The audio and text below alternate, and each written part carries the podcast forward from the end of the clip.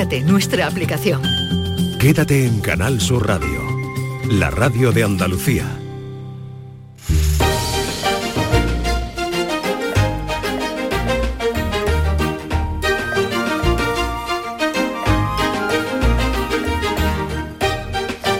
Continuamos en Días de Andalucía en Canal Sur Radio. Les acompañamos hasta las 11 de esta, en esta mañana de sábado 25 de febrero. Hace justo un año las tropas rusas llegaban a Kiev, a la capital de Ucrania. Este viernes se cumplía un año de la invasión ordenada por Putin. Un año de guerra en el corazón de Europa que hoy analizaremos aquí en Días de Andalucía porque... Nos preguntaremos y preguntaremos, ¿alguien está ganando esta guerra? ¿Qué consecuencias va a seguir teniendo para el resto del mundo? ¿Cómo es la vida en Ucrania? un año después. Preguntas, como decimos, que nos haremos esta mañana y se las haremos a los invitados que nos acompañarán enseguida.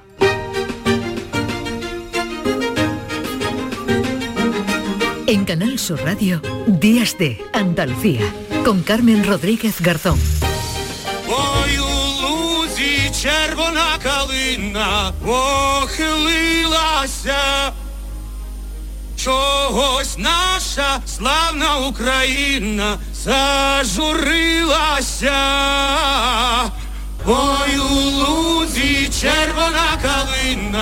Pues esta es la canción popular El Sauquillo Rojo en el Prado, una canción de la Primera Guerra Mundial que desde el principio se viralizó por parte de la resistencia ucraniana. Y esto que van a escuchar a continuación ahora lo grabaron hace unos días unos niños ucranianos.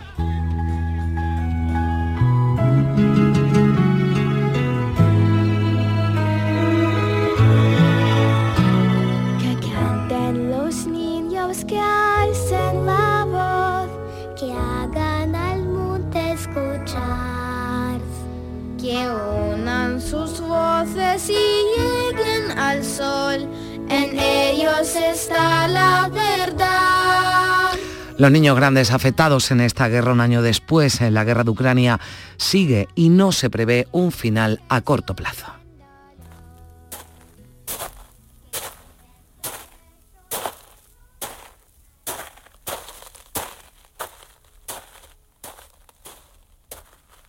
Ese ruido de la tierra callada tu corazón que late. Lo que se ha finalizado, al menos una parte importante, es la exhumación de la fosa de Picorreja en Sevilla. Más de tres años después de que se iniciaron los trabajos, la fosa común se ha cerrado. De allí se han sacado 1.800 cuerpos de víctimas del franquismo. Ahora queda por delante un arduo trabajo también, el análisis de esos restos, una de las mayores fosas comunes halladas en Europa Occidental.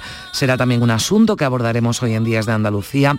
Y hemos quedado también con la socióloga Carmen Ruiz Repullo, que ha presentado esta semana en la Universidad Pablo de Olavide de Sevilla la investigación Una realidad invisible, violencia psicológica de género en la pareja. Y es que hasta hace no mucho hablar de violencia machista se relacionaba con la violencia física. Sin embargo, demostrar esa violencia psicológica no es fácil porque la sombra de la duda sigue planeando sobre las mujeres víctimas y esto dificulta que rompan su silencio. Además, como consecuencia, este tipo de violencia se detecta más tarde.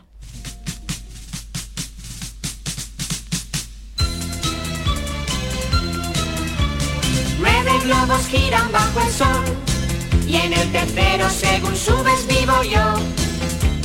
Nueve nombres tienes que aprender, pues el sistema planetario hay que saber. Enrique y Ana cantaban esto para que nos aprendiéramos de niños los nombres de los nueve planetas del sistema solar, aunque Plutón se quedó fuera hace unos años y se le considera un planeta enano. Pero hay muchísimos más fuera del sistema solar con el proyecto científico Cármenes, investigadores internacionales han descubierto desde que se puso en marcha hace siete años 59 exoplanetas y 10 son potencialmente habitables. Cármenes no solo es el nombre del proyecto científico, también es el nombre del instrumento principal, un espectrómetro instalado en el telescopio de tres metros y medio del Observatorio de Calar Alto de Almería, desde donde nos van a contar qué es lo que han descubierto. No me dirán que no es pegadiza esta canción. Bueno, vamos a quitarla que si no nos vamos a llevar todo el sábado cantándola.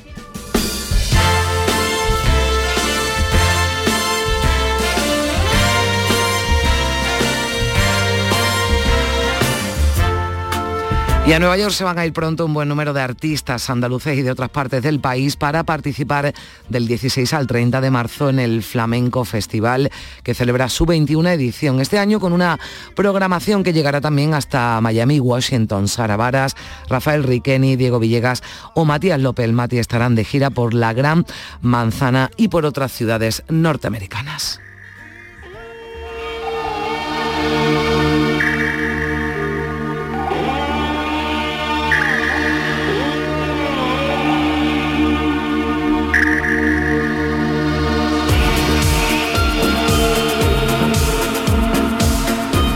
Y hablaremos del documental Atlantis, la ciudad perdida que sitúa este lugar mítico, la Atlántida para muchos en Valencina de la Concepción, sí, sí, en este pueblo del Aljarafe sevillano. Hay un trabajo de investigación muy arduo detrás que se basa para realizar esta afirmación en hallazgos encontrados en el municipio. Después, Manuel Pimentel, que interviene en este documental, nos hablará de la Atlántida, nos hablará sobre esta ciudad perdida y nos dirá si es más que una leyenda.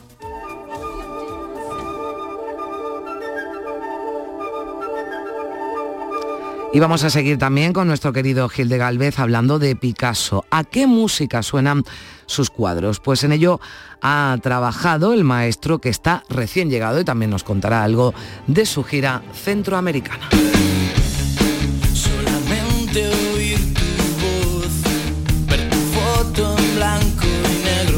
Y terminaremos el programa con Cristina Consuegro, que hoy viene acompañada de Manuel Blanco, que es profesor de periodismo de la Universidad de Sevilla y que ha publicado el primer manual fotográfico para alumnos instagrameros, una obra que busca adaptarse a un cambio de paradigma los jóvenes a la hora de, de, formarse y de informarse sobre fotografía y periodismo. En la foto de Días de Andalucía no puede faltar María Chamorro al frente de la producción, a los mandos técnicos, en Sevilla Juanjo González y en Málaga José Manuel Zapico.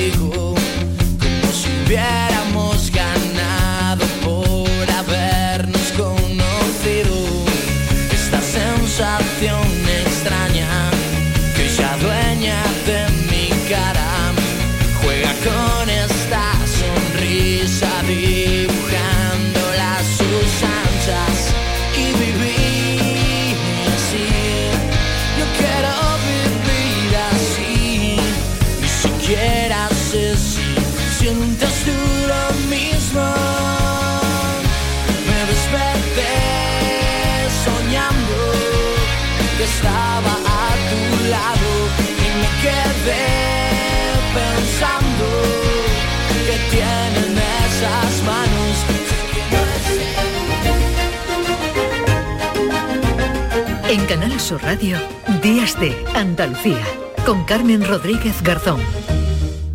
Somos una comunidad que no necesita filtros, con seguidores de todas partes del mundo. Somos una red social unida, una tierra que avanza, que crea y que cuida, con amigos que van mucho más allá del tiempo real. Una comunidad orgullosa de estar muy conectada con nuestra manera de sentir y nuestra manera de vivir. Feliz Día de Andalucía. Esta es tu comunidad. Un mensaje de la Junta de Andalucía. La vida es como un libro y cada capítulo es una nueva oportunidad de empezar de cero y vivir algo que nunca hubieras imaginado. Sea cual sea tu próximo capítulo, lo importante es que lo hagas realidad. Porque dentro de una vida hay muchas vidas y en Cofidis llevamos 30 años ayudándote a vivirlas todas. Entra en cofidis.es y cuenta con nosotros.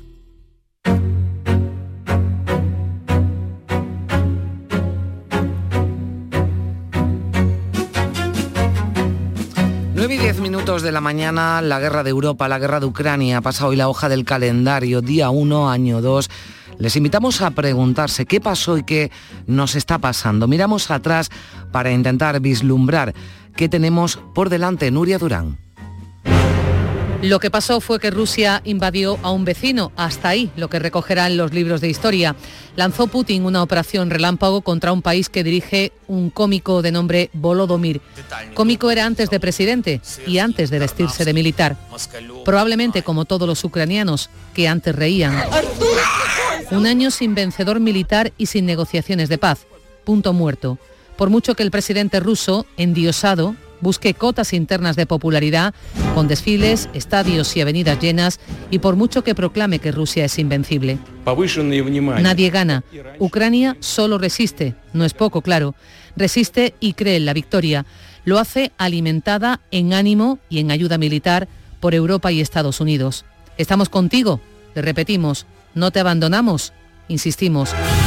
Hasta Kiev llegan nuestras armas, munición, tanques, también una solidaridad que antes habría informativos, hoy se ha ido esfumando, pero ellos, los ucranianos, ponen la tierra, las trincheras, las tumbas.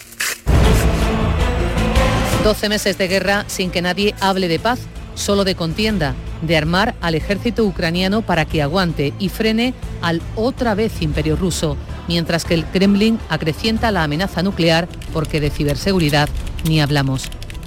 Esta guerra, la primera guerra mostrada por los propios soldados en redes sociales, es, un año después, la mayor fuente de incertidumbre e inseguridad. Incertidumbre e inseguridad alimentaria y energética. Una crisis económica como no se veía desde el fin de la Segunda Guerra Mundial. Crisis que usted y yo portamos en el bolsillo. Esto sí es más cercano. Mire su cesta de la compra. Mire cuánto valen sus ahorros. Eche cuentas de la luz, de la gasolina, Bruselas y la OTAN proclaman que Rusia está totalmente aislada en la comunidad internacional. Se diseñan sanciones, castigos, limitamos las importaciones, en la práctica con escaso resultado. Entra petróleo y gas por la puerta trasera. La mayoría de los países de la Tierra saben que estamos ante una guerra ilegal, una agresión injusta, injustificada, brutal, pero no todos piensan así. China, aliada del Kremlin, se mueve lo justo y aguarda en un tablero desgarrado por la guerra. Ucrania ha parado al segundo ejército del mundo, sigue resistiendo, predomina el orgullo amarillo y azul de su bandera, pero la diplomacia, hasta el momento, ha fracasado. Hemos fracasado y un nuevo telón, un nuevo muro se levanta, más global e inquietante que nunca. Vamos a saludar a esta hora en Días de Andalucía a José Ángel López, que es profesor de Derecho Internacional y Relaciones Internacionales de la Universidad de Comillas y CADE. Señor López, ¿qué tal? Muy buenos días. Hola, buenos días. Bueno, un año después, ¿en qué punto podemos decir que está la guerra? ¿La está ganando alguien? Yo creo que más bien lo están perdiendo los dos, los dos estados parte. Eh, de hecho, estamos en, un momento de una fase que se prolonga ya varios meses de enquistamiento de las, de las posiciones militares y, decía que lo están perdiendo ambos bandos porque obviamente en el caso de Ucrania, como ha estado agredido, eh, desde el punto de vista del desastre humanitario que está generando esta agresión, eh, más de 8 millones de, desplazados, desde el punto de vista del número de víctimas no podemos eh, asegurar ninguna cifra eh, como suele ser normal en, los, eh, en este tipo de conflictos internacionales.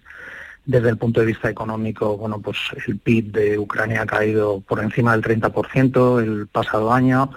Más de la mitad de sus infraestructuras energéticas están, están penalizadas, están dañadas. Entonces es, es obvio que desde ese punto de vista Ucrania no lo está ganando. Tiene más del 20% de su territorio en manos de, Rusia. Y por parte de Rusia, pues desde luego el alcance de, eh, de lo que el inicio de la agresión hacía prever, que era el control total del territorio ucraniano, no se ha dado y hay evidentes errores de cálculo de Putin que, que se han, eh, que se han visto en, la práctica. Pues, por ejemplo, eh, no valorar la capacidad de resistencia que iba a tener el gobierno ucraniano y, Zelensky en particular. en un segundo lugar, quizás, pues el tema de la reacción coordinada por, por buena parte de la comunidad internacional, prestando auxilio a Ucrania y sancionando a, Rusia.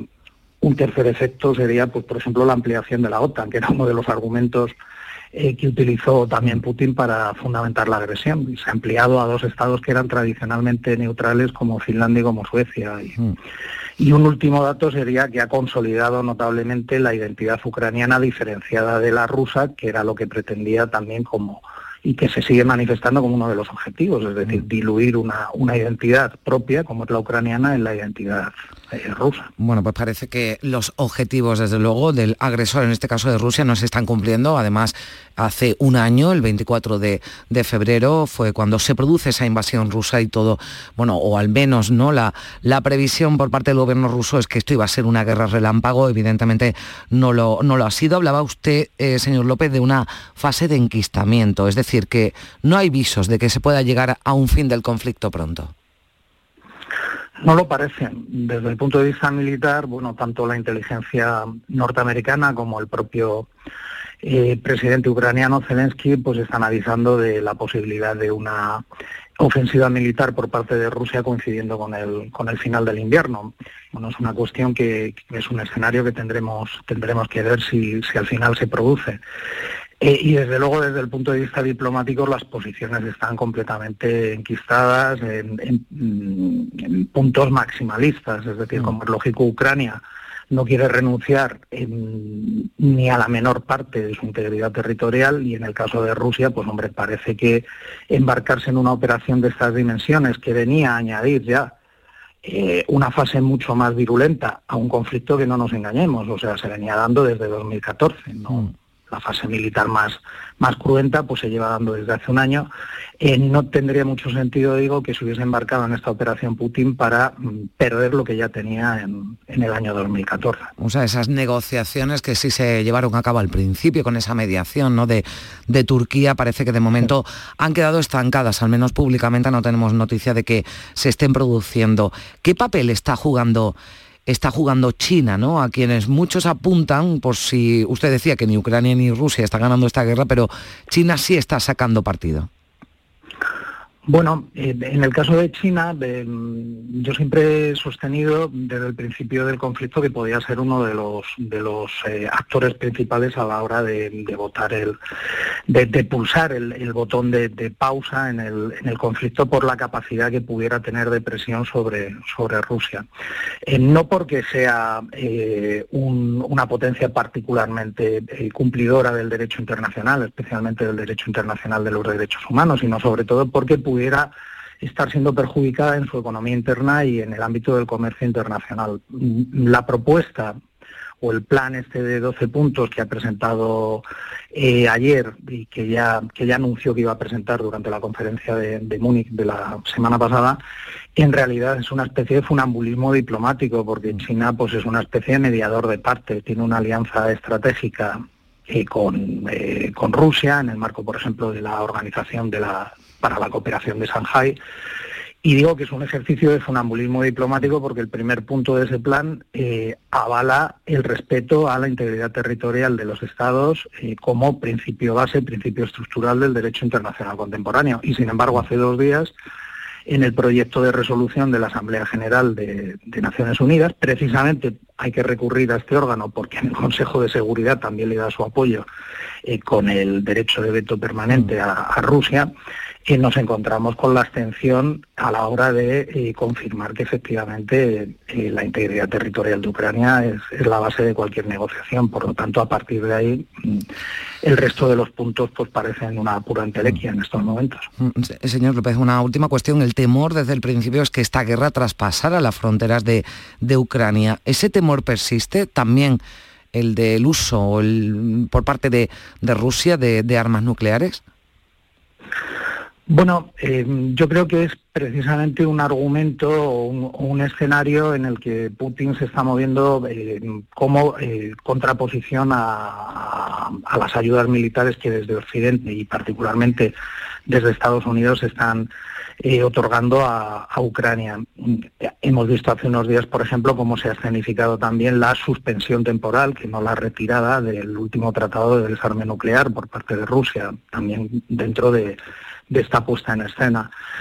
Es cierto que, el temor va a seguir persistiendo y que también por parte de, la comunidad internacional que está dando soporte a Ucrania, eh, parece ser que ellas están empezando a establecer algún tipo de líneas rojas en cuanto a, ese soporte y a esa ayuda militar. ¿no? Ya estamos viendo ciertas reticencias, por ejemplo, pues al envío eh, de aviones que están siendo objeto de petición por parte de Zelensky. Es decir, parece que, en este punto también hay una especie de tanteo entre eh, aquella parte de la comunidad internacional que ayuda a Ucrania y la propia Rusia, pues agitando el fantasma de, de lo que en definitiva es una realidad, que es una gran mm. potencia nuclear. Bueno, pues veremos en qué queda esto. Sin duda vamos a tener que seguir hablando y analizando el, conflicto, el conflicto bélico en Ucrania, del que se cumple un año y en esa fase ¿no? de enquistamiento que nos decía el profesor José Ángel López, profesor de Derecho Internacional y Relaciones Internacionales de la Universidad de Comillas y CADE. Muchísimas gracias por estar con,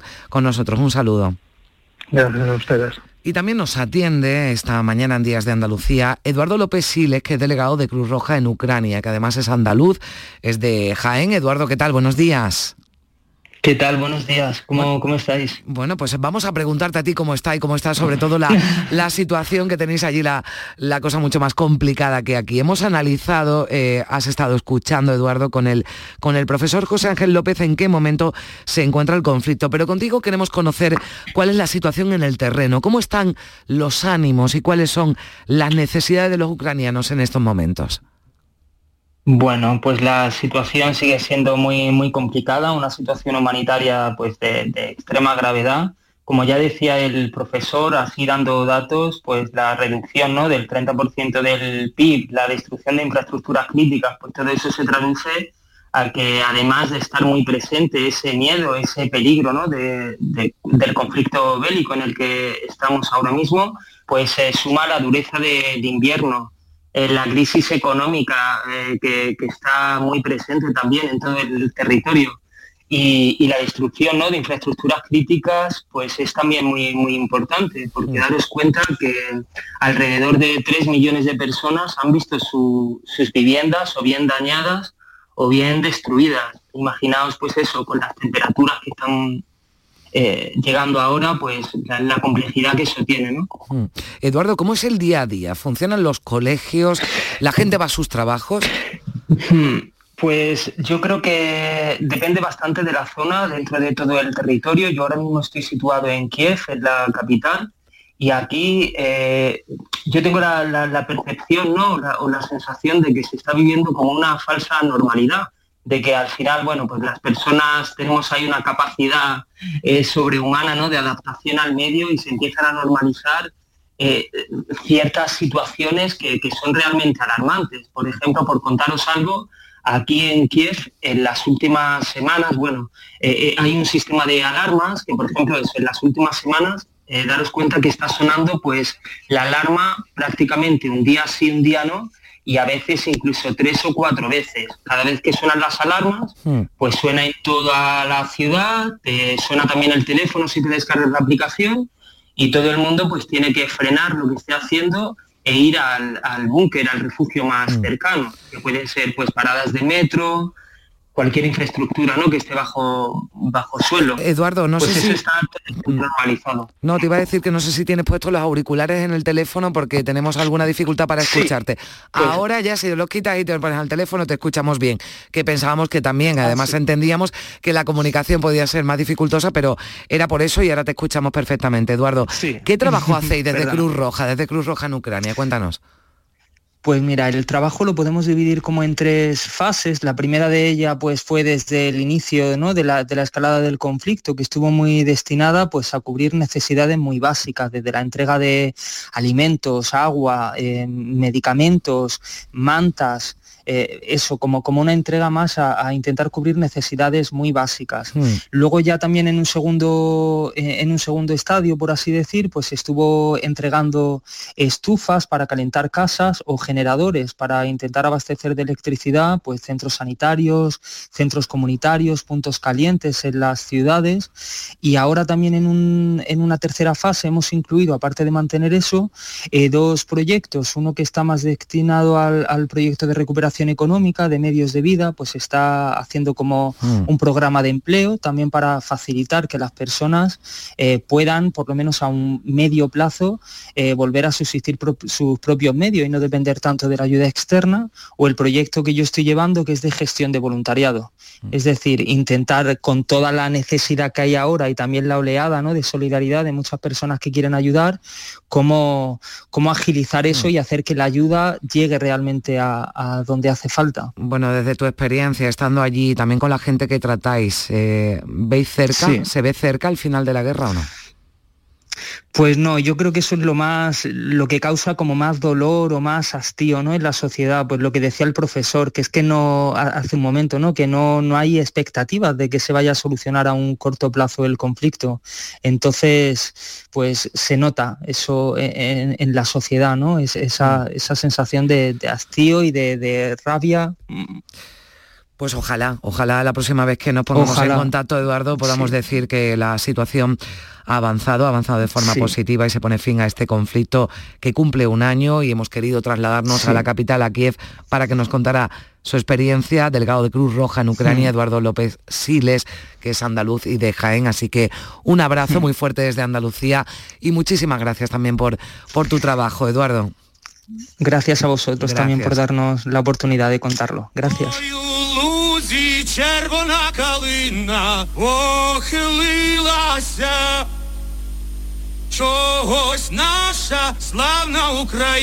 Pues pocos días después de que se iniciara ese conflicto el 24 de febrero, este himno, esta música se viralizó, música de la resistencia ucraniana, un himno que recuperaron de la Primera Guerra Mundial.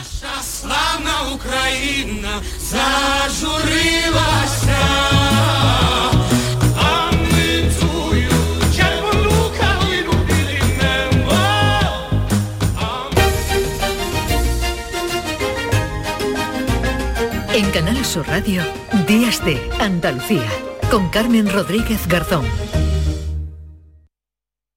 Chano, ¿nos disfrazamos de factura de la luz para asustar al personal? ¡Tequilla! Con Hogar Solar ahorras tanto que eso ya no da yuyu. ¿Hogar Solar? ¡Claro! No como mi cuñado Alfonso que riega todos los días una lámpara creyendo que le va a crecer una planta fotovoltaica. Hogar Solar, la luz que te ayuda a ahorrar. Ahora mismito voy a ponerme yo la plaquita.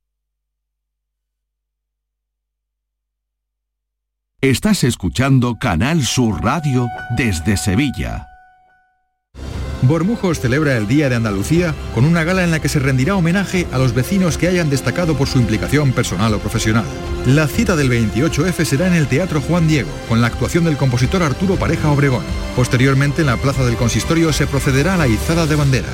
Organiza Delegación de Participación Ciudadana. Los guerrilleros, tapicería y colchonería en Utrera, a precios de fábrica. Cheslong de 3 metros con asientos extraíbles, cabezales reclinables, canapé, dos puffs, cojines decorativos de regalo y telas antimanchas a elegir. Antes 899 euros y ahora solo 499 euros. Sí, sí, has escuchado bien, 499 euros. Y por un euro más televisor LED de 32 pulgadas de regalo. Estamos en Utrera, carretera Carmona número 15 en Utrera, Sevilla. Entregas en 48 horas. Décima Feria de Artesanía de Aracena, del 25 al 28 de febrero en el pabellón Ciudad de Aracena reunimos a 25 artesanos con la mejor producción de nuestra tierra.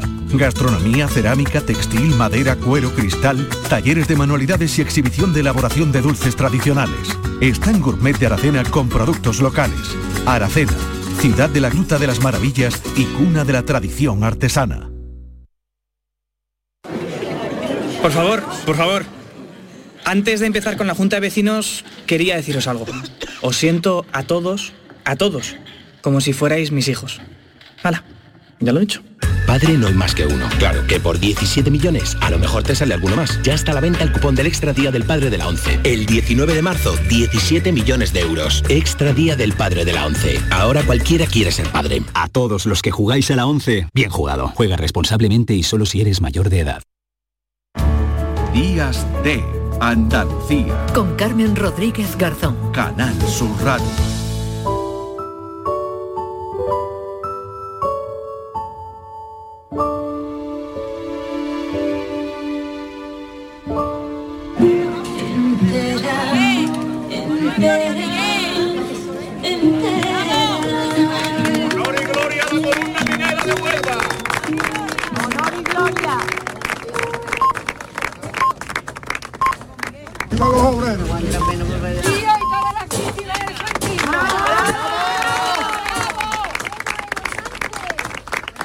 Pues es el sonido de un momento histórico que se producía esta semana, tras tres años de excavaciones, se cerraba la fosa de Picorreja en Sevilla, de la que se han recuperado los restos de más de 1.700 víctimas del franquismo en una de las mayores fosas de Europa. La exhumación superó ampliamente las cifras esperadas se preveía que se iban a encontrar en torno a 850 víctimas del franquismo y han sido 1.700 86 son los que han determinado los investigadores de la Sociedad de Ciencias Aranzadi. De los más de 10.000 cadáveres hallados, tienen indicios de muerte violenta por disparos o por torturas y es muy probable que una de ellas, de esos restos, sea Blas Infante, aunque no hay certeza porque están localizadas otras siete fosas con miles de desaparecidos. Sobre los trabajos en la fosa, Remedios Málvarez y Arturo Andújar han elaborado el documental Picorreja, la verdad que la tierra esconde, un documental del que ya hemos hablado, pero que queríamos traer hoy con motivo de ese cierre de la fosa de Picorreja en Sevilla. Remedios, ¿qué tal? Buenos días. Buenos días, Carmen, ¿qué tal? ¿Qué tal? ¿Cómo has vivido ese momento de cierre de la fosa? Eh, tú que has estado, ¿no? Junto con Arturo y todo el equipo, desde el inicio ¿no? de, de ese proceso, desde hace tres años, ¿cómo vivías lo que ocurría esta semana? Pues la verdad es que fue un momento muy emocionante porque poder ver, volver a ver a todos los familiares allí, ver de alguna manera que se cerraban esas casi 1.800 heridas y poder echar esa palada simbólica de tierra en algo que nos parecía tan necesario, pues la verdad es que ha sido muy, muy emocionante, ¿no? Mm. Y de alguna manera sí hemos podido contribuir con esta película a visibilizar ese horror que sucedió en esta ciudad, eso tan injusto pues nos sentimos muy satisfechos, la mm. verdad. Fueron abrazos, fueron cariño compartido y creo que ese es el mayor de nuestros premios. Mm. Eh, eh, lógicamente no está recogido la cinta que empezáis a rodar coincidiendo con el inicio de los trabajos de, exhumación, remedios, pero recuérdanos cómo, cómo fue ese rodaje que fue paralelo ¿no? a, a los trabajos, al inicio de, los trabajos de excavación en la fosa. Comenzamos a rodar eh, justo en, en enero de 2020 fue la primera visita de todos los familiares justo antes de la pandemia y a partir de ahí no ha podido haber una visita masiva de familiares y tuvimos que hacer todo el trabajo en una época muy, muy difícil porque en la época de pandemia, además del ánimo social tan, tan complejo que teníamos, estábamos viviendo una situación eh, muy difícil de digerir. El meterte en esos agujeros rodeados de cadáveres y con historias tan, tan fehacientes y tan manifiestas que íbamos encontrándonos allí, el trabajo ha sido muy difícil, ha sido muy duro, emocional y, físicamente también, pero, pero a la vez muy reconfortante. Hay una frase que nos, que nos decía uno de los arqueólogos que nadie queda indemne cuando entra en una fosa. Te aseguro que todo el equipo que hemos trabajado en esta película no hemos salido igual. Es imposible, pero creo que hemos salido mejores personas. Remedios, se ha hablado mucho sobre la posibilidad de que los restos de Blas Infante estén entre los encontrados, también sobre esto de tenéis en el documental, ¿no? Pero eh, también con esa afirmación, ¿no? De que Blas Infante son todos, ¿no? Totalmente. Se identificará o no se identificará. Eh, Blas Infante es un símbolo, es el padre de la patria andaluza y significa todos los andaluces que estaban allí. Allí se trabajaba para sacar a todas las personas que allí estaban, ¿no? Y el espíritu era que Blas Infante era una, un personaje más de nuestra película porque las infantes eran todos. Ahora mismo eh, las pruebas están en cotejos de laboratorio en ADN en la Universidad de Granada y se podrá saber o no saber, mientras tanto será un número. Mm. Pero ese número será uno de los muchos números de todas las personas que allí están. Ahora queda todavía un proceso largo por delante si se han trabajado, si se han concluido ¿no? Esa, esos trabajos de, exhumación, de excavación en la fosa ya, ya cerrada. Parece que allí habrá algún, algún monumento de recuerdo ¿no? a, todos esos represaliados franquistas, a esas víctimas del franquismo que han sido hallados. Pero como decimos, queda un proceso largo por delante, ¿no? Con, la, con las familias que habéis hablado, tienen esperanza ¿no? de que en ese proceso complejo eh, puedan determinarse ¿no? que, que sus familiares estaban allí, allí enterrados. Sí, bueno, las familias tienen la esperanza siempre de poder eh, recibir y darle esa sepultura de nuestra cultura mortuoria que se le da a sus familiares, ¿no? Pero también por otra parte tienen un sentido de satisfacción sobre todo por algo que es el reconocimiento, que se le reconozca la historia, que se le reconozca lo que pasó, que se sepa lo que sucedió aquí en Sevilla, que esta historia fue absolutamente silenciada. Entonces ellos, el espíritu que tienen es si lo recuperamos bien, pero si no, que eh, la sociedad sepa qué sucedió, ¿no? qué le sucedió a mi padre o a mi abuelo o a mis familiares, mm. qué pasó en Sevilla. Al margen de lo que pueda ocurrir, Remedios, ¿ha sido un acto de, de justicia, de justicia para las víctimas? absolutamente. Parte de esa justicia, parte de cerrar esas heridas. Cuando se habla de que no se deben abrir heridas, esas heridas están abiertas. Realmente eh, el reconocer eh, qué pasó allí, qué le sucedió a esos familiares, es parte de reconfortar a estas personas. Y creo que es de, recursos humanos, de, de derechos humanos y es de necesidad que la historia se sepa y que los familiares puedan recuperar a sus, padres, a sus abuelos y a toda la gente que allí tienen. ¿no? pues hemos querido traer también un acontecimiento como el que ocurría esta semana, ese cierre de la fosa, y les invitamos a que, a que vean ese documental, un documental para reflexionar, para pensar, Picorreja, la verdad que la tierra esconde, un trabajo de Arturo Andújar y de Remedios Malvarez, que le agradezco mucho una vez más, Remedio, que nos haya acompañado en, en el programa el día de hoy, desde luego lo, lo merecía. Remedio, gracias, un abrazo. Muchísimas gracias a vosotros siempre. Un abrazo, Carmen.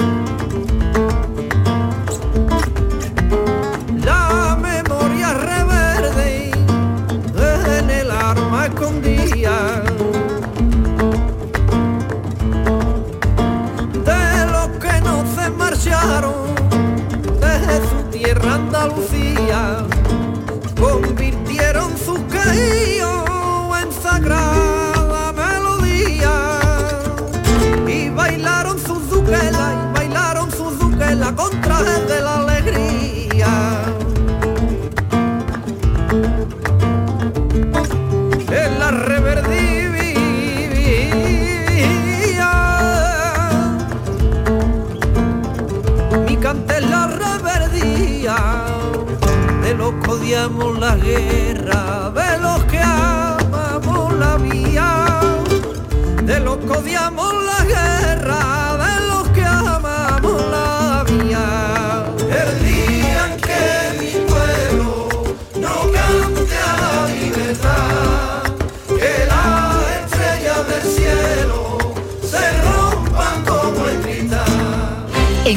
Sur Radio, Días de Andalucía.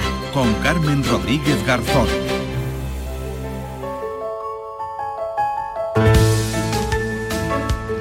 Y 38 minutos de la mañana, aquí seguimos en Días de Andalucía en Canal Sur Radio. Esta semana se ha presentado en la UPO, en la Universidad Pablo de Olavide de Sevilla, un estudio, el estudio Una realidad invisible sobre la violencia psicológica de género. Carmen Ruiz Repullo y Laura Pavón firman una investigación de carácter sociológico que tiene como principal objetivo la identificación de cómo se genera este tipo de maltrato. De ese estudio hablamos con Carmen Ruiz Repullo. Carmen, ¿qué tal? Buenos días.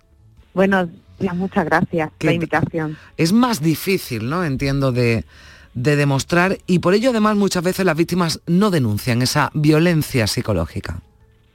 Bueno, lo que estamos viendo es que esa violencia psicológica se va eh, se va instaurando en, en la relación de pareja, es decir, el agresor va instaurando esa forma de violencia psicológica y en los primeros estadios son muy difíciles de detectar. Entonces, cuando empiezan a detectar esa violencia, las consecuencias son bastante bastante grandes, ¿no? Hmm.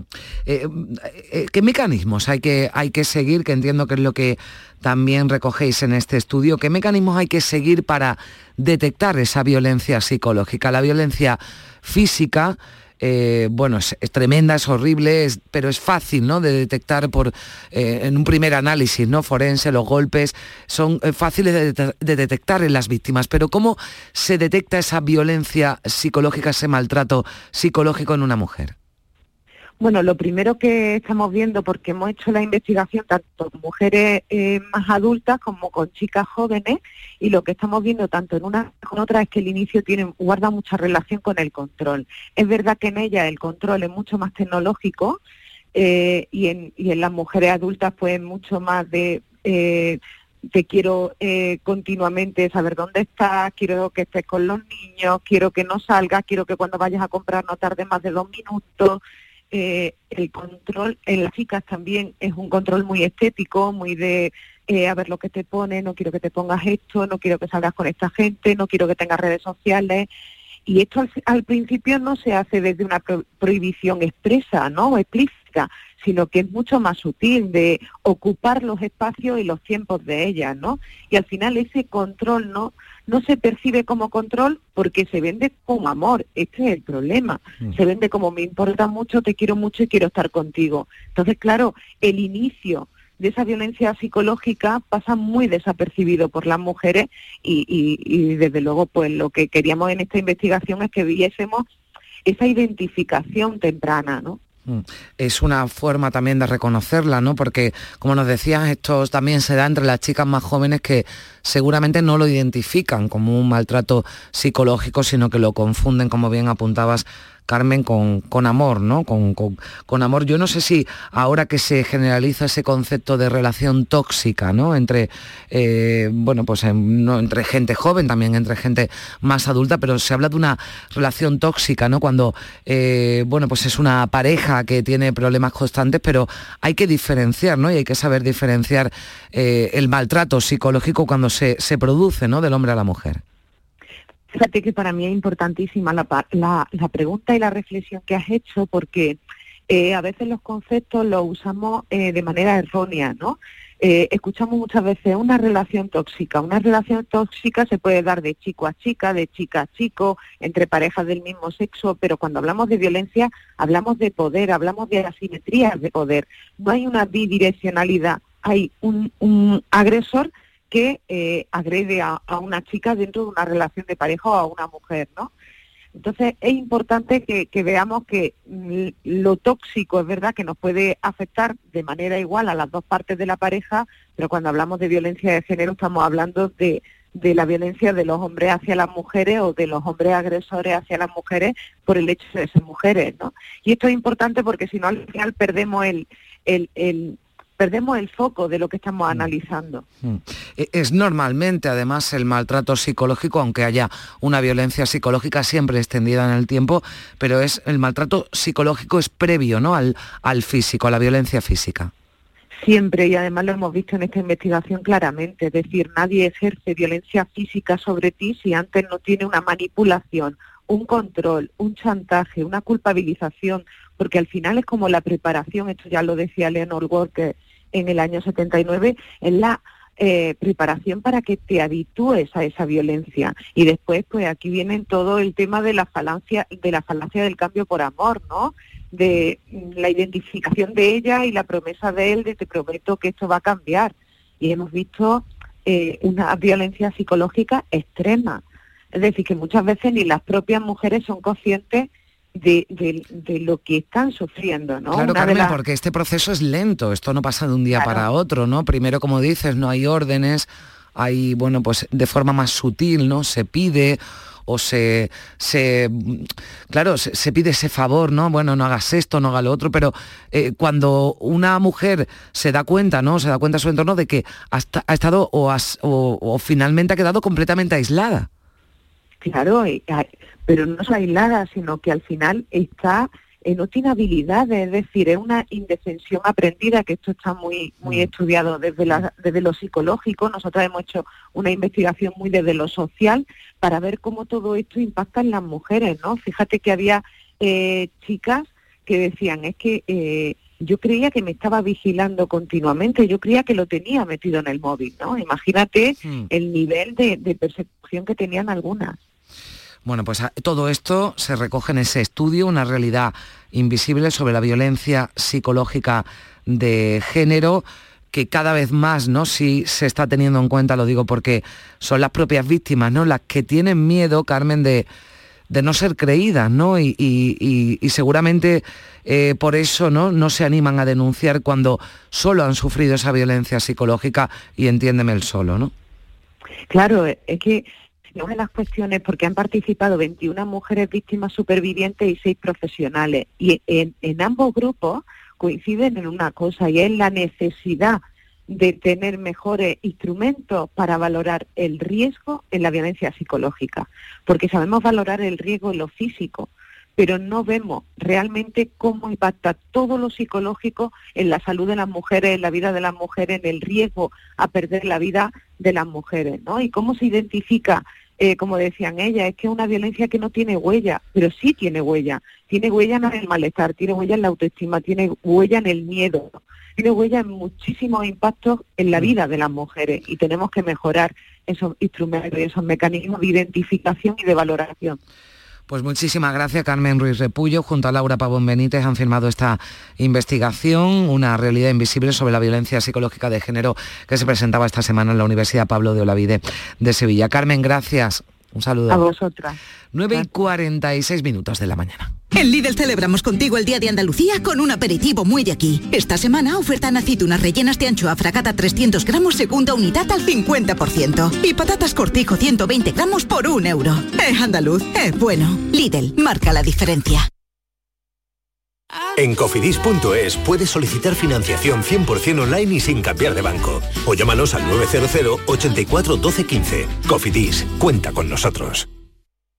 Encuentros Carrusel Taurino. Canal Sur te invita a conocer este próximo jueves 2 de marzo grandes personalidades de la tauromaquia. ¿Por qué reaparece un torero? Descúbrelo a través de la charla con el diestro Manuel Jesús El Cid, que vuelve a los ruedos en este 2023. Encuentros Carrusel Taurino. Con Juan Ramón Romero. Desde las 8 de la tarde en el Teatro Fundación Cajasol. Entrada libre hasta completar aforo. Encuentros Carrusel Taurino. Con el patrocinio de la Fundación Cajasol.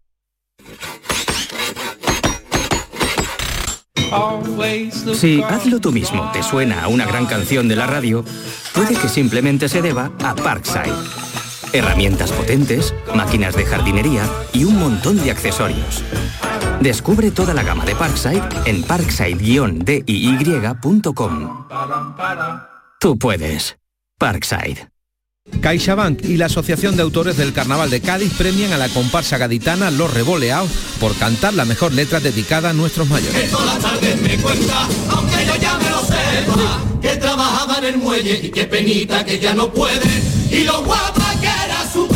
Los Revoleados, la comparsa de Javier González Vázquez e Iván Romero Castellón, ganadores de la primera edición de Mayores llenos de coplas. Muchas felicidades y que viva el carnaval. CaixaBank, mayores llenos de coplas y de vida. En Canal Sur Radio, Días de Andalucía, con Carmen Rodríguez Garzón. La primera libertad del silencio. Música.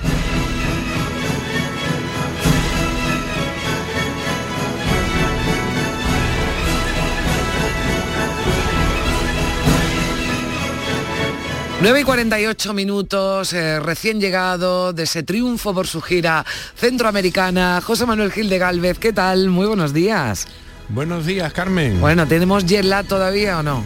Mira, ahí vamos, ¿sabes? Ahí hay, hay unas pastillas que vienen muy bien y que las he descubierto en este viaje y la verdad es que me han sentado tanto para llegar como para volver bastante bien y, Bueno. y- y estoy bastante mejor que en otras ocasiones. ¿eh? ¿Cómo ha sido la experiencia, José Manuel? Maravillosa. Mira, muy bien, muy bien. La verdad es que ha sido precioso. eh, Guatemala una maravilla. El Salvador actualmente está en una tesitura buenísima eh, a nivel de seguridad. eh, es un país que le veo que tiene mucha un potencial ya presente, pero sobre todo futuro. ¿no? Cada vez se van viendo más turistas por allí. Mm. Y bueno, ha sido muy bonito. He estado dirigiendo a la orquesta en el Teatro Nacional de El Salvador, en Santa Ana, que le llaman la ciudad morena, porque ponen un café maravilloso. ¿Sabes? El café de Salvador no te puedes imaginar lo bueno que está. Qué ¿eh? rico.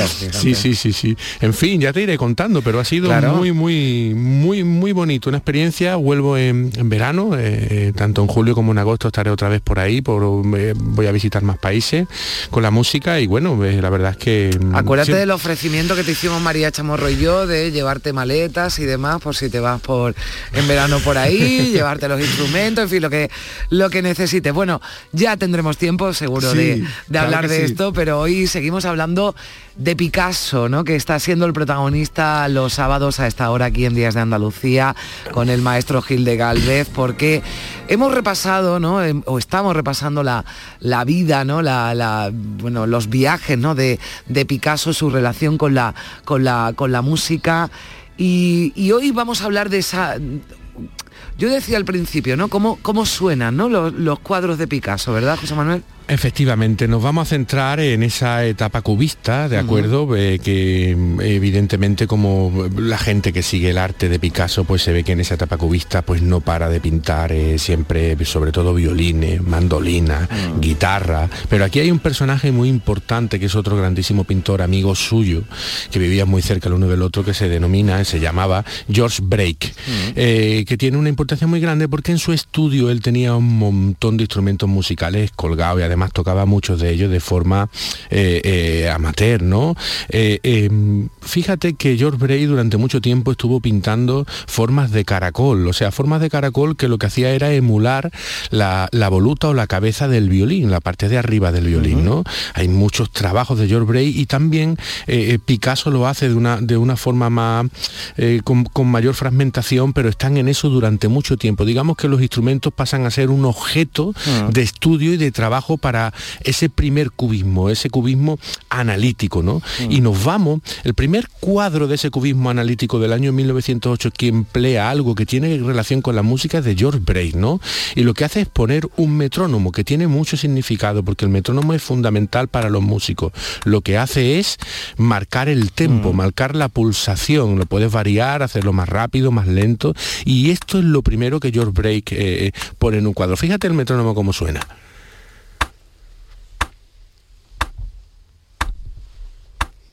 Y está dibujado, ¿no? En ese cuadro, ¿no? Que además se llama así, ¿no? Se llama el metrónomo. El ¿no? metrónomo es, es- es el, el objeto central del cuadro y eh, ese significado porque este artefacto que funciona como un reloj eh, mide el tiempo. ¿De acuerdo? Y eso para esto eh, en este momento es algo importante.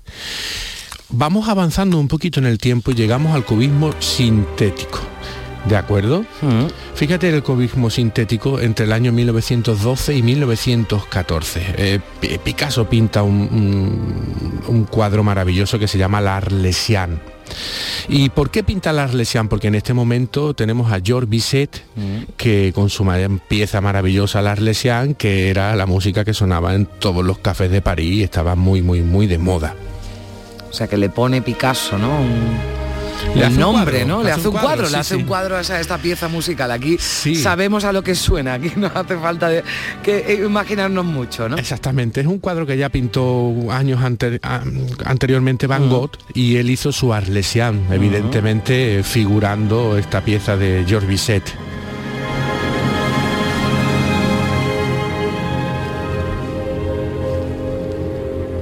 Es una pieza maravillosa. Esta. Aconsejo a los oyentes que se busquen en, internet la Arlesian y- y es maravillosa. De verdad, muy bonita. Bueno, Carmen, fíjate tú, Picasso también, eh, eh, nos dice Luque, convirtió un instrumento musical, sea casualidad o no, casi siempre de cuerda, esto es importante, en objeto único de la representación, en tema exclusivo de sus esculturas, cuando ya comienza con los ensamblajes, con las diferentes técnicas escultóricas, ¿no? Picasso influenció también en muchos compositores en aquel momento, ¿no? Quizás el más, por decirlo de alguna manera, no es totalmente correcto, pero el más cubista en la música pudo ser eh, Edgar Varese, que su pieza, su representación, el Hiperpris, ¿vale? Y nos dice Sopeña al respecto de esta pieza, dice, ante alguna de sus partes llenas de blanco, reducidas a lo esencial, se piensa en los dibujos de Picasso, al que le bastan dos trazos incisivos para hacernos encajar el universo.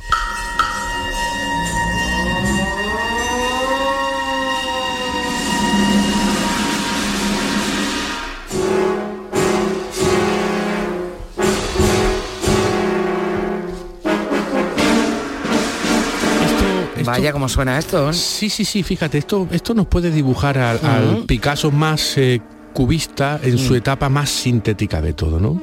Eh, es una pieza romperora. Fíjate que ha sonado otra vez una, una sirena, ¿te acuerdas en Parada de sí, que lo-.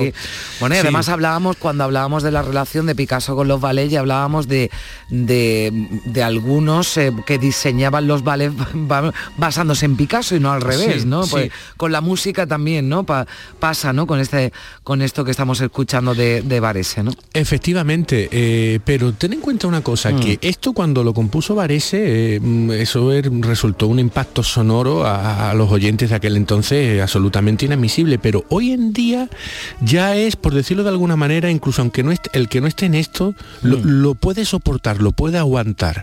¿Eso por qué?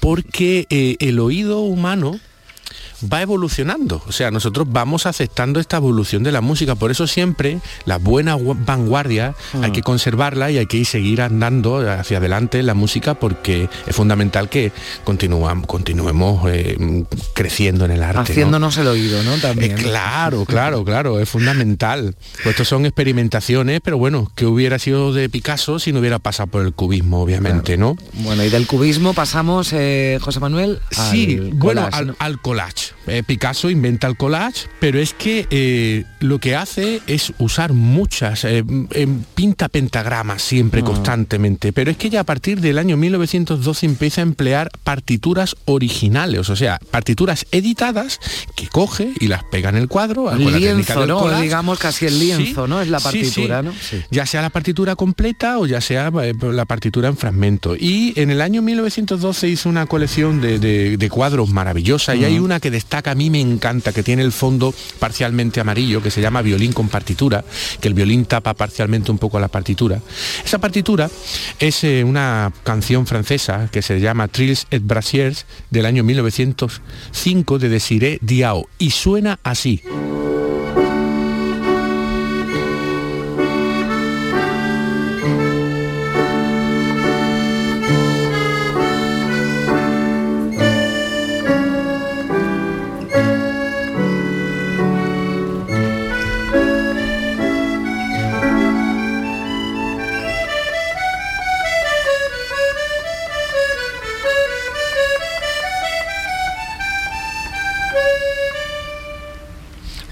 Me has llevado otra vez a París. Eso no, esto decora, decora un cafelito a las 4 de la tarde en el típico café parisino. Esto, los oyentes tienen que saber que esto no es casual, o sea, cuando un autor pone una partitura, claro, en- en- no se ha estudiado mucho, hoy día ya algo más, porque el- los músicos son los que entendemos esta cuestión. Eso tiene un significado muy profundo realmente, ¿no? Un artista como Picasso que pone una partitura concreta y no otra. Claro, que no es al azar, ¿no? No Eh, coge un claro. Cualquiera, ¿no? Eh, claro, eh, eh, mm, es, eh, es de una relevancia y de una unión de, de nuestro gran autor malagueño andaluz con la música evidente, ¿no? Mm. Bueno, antes de terminar quiero también decirte un detallito. Se sabe que Picasso le gustaba mucho a Stravinsky, le gustaba a Petrushka de Stravinsky y se decía que él la silbaba, el tema central de, de Petrushka, Ah, lo silbaba constantemente cuando trabajaba, ¿no? Porque se estrenó en París en el año 1911, luego se estrenó la consagración de la primavera en el año 13 de Stravinsky ambas, y esto causó una ruptura, un sentimiento de ruptura en el arte musical eh, y en general enorme, ¿no? Ten en cuenta que Picasso luego trabajó con Stravinsky en Pulcinella en el año 1920, ¿no? Es importante que nos acordemos de cuál era la melodía que Picasso tarareaba cuando pintaba de Stravinsky.